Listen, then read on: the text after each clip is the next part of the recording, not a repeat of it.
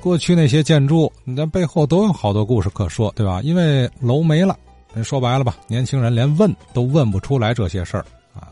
像什么皇宫影院、浪花馆，还有昨天张成先生讲的这个大丸百货，你看，原来人家是日本的一家老字号啊，二百多年，呃，当年是雄心勃勃的啊，在三十年代初，呃，就要进驻天津，三十年代中期吧。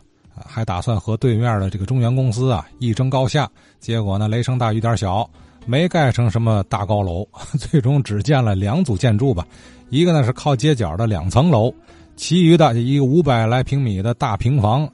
哎，等到了日本降服以后呢，这地儿就变成了正中书局了。呃，可值得注意的是，是那个大平房变成正中书局，旁边那二楼还不是。那二楼是什么呢？咱听张成先生讲啊。这正中书局呢，是一九三一年呢，由陈立夫呢创建于南京，是吧？这是一家隶属于国民党中央的国民党党产的这个经营出版机构，是吧？这个一九三三年呢，这个陈立夫呢将正中书局全部资产呢，这个捐献给了国民党。国民党中央在基础上进行了扩充，扩充之后，这个正中书局呢，呃，就设在南京的杨公井。并且在上海、北京、天津、汉口、杭州等地呢，都有这个分局和这个发行所。一开始就是以编辑的中学的教科书跟课外书为主，后来逐渐扩大到了学术专著、这民众读物、儿童读物、字典以及国民党的一些个一个宣传品吧，啊，这个在抗战初期呢，郑中书局呢编印了大量的战时的读物。天津郑中书局这个分局呢。当时是设在这个和平路跟多伦道的口这儿，罗斯福路二十三号，日本时期的大丸百货商店。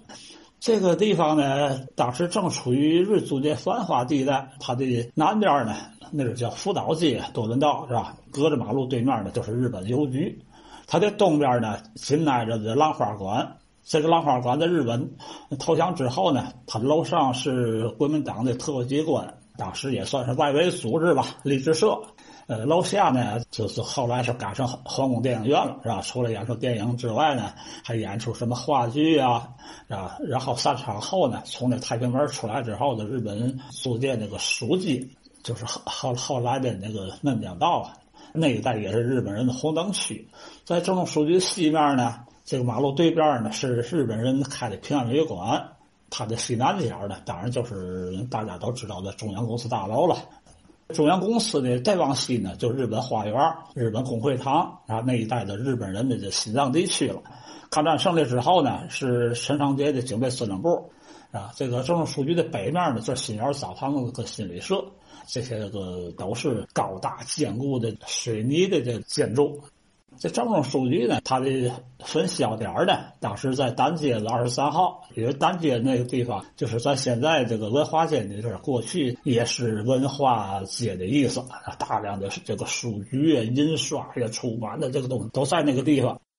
这正中书局呢，当时的负责人呢叫蒋梦普，很快呢，他就在这书局之内呢建立了天津图书南职业同业工会。整合的天津市内的书商、纸商、文具商等，秉承国民党政府的这个旨意啊，对这社会出版物进行文化的思想的统治。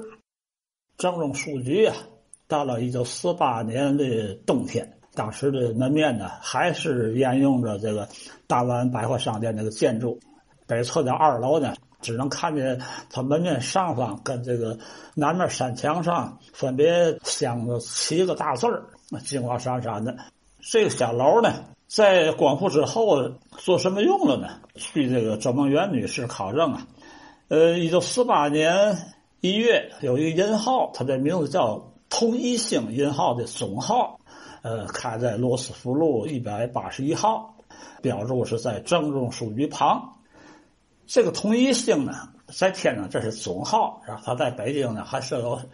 这个分号是吧？这个董事长呢叫冯海燕是吧？这个河北河间的人，住址呢经过查证之后呢，是住在北京无量大人胡同。根据考证呢，可能是呃冯国璋的孙子是吧？这是同一星，呃，应该是他的产业。这同一星呢，一九一六年呢，它就已经存在了，是吧？当时在这个银号比较聚集的这个真实街六十一号，这个从我手里那老信封里能够看到，在沦陷当中呢，被这个这个日本人压迫啊，停业了。光复之后，是吧？一九四八年呢，在陕西路呢有个临时办事处呢，然后就迁到这个地方了。当然呢，不到半年的时间，这天津就出现严重的物价波动，是吧？在这种情况下呢，统一星啊被国民党的经管局是吧查获了非法经营、这个黑钞、黑市以及呢呃囤积倒把，勒令他停业清理。到后来呢，郑州书局呃连同这个统一星银号呢，就一起在这个战争中就毁掉了。好啊，这个街角的二楼。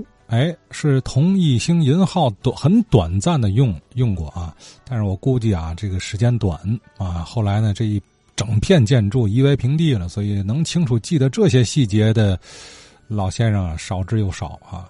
那么张成先生通过很多影像资料和其他一些呃学者的研究之后，汇总给我们讲讲这里的变迁。至于说这片怎么毁于战火的，什么原因导致的，明天呢，他还有一些。研究啊，跟大伙儿分享。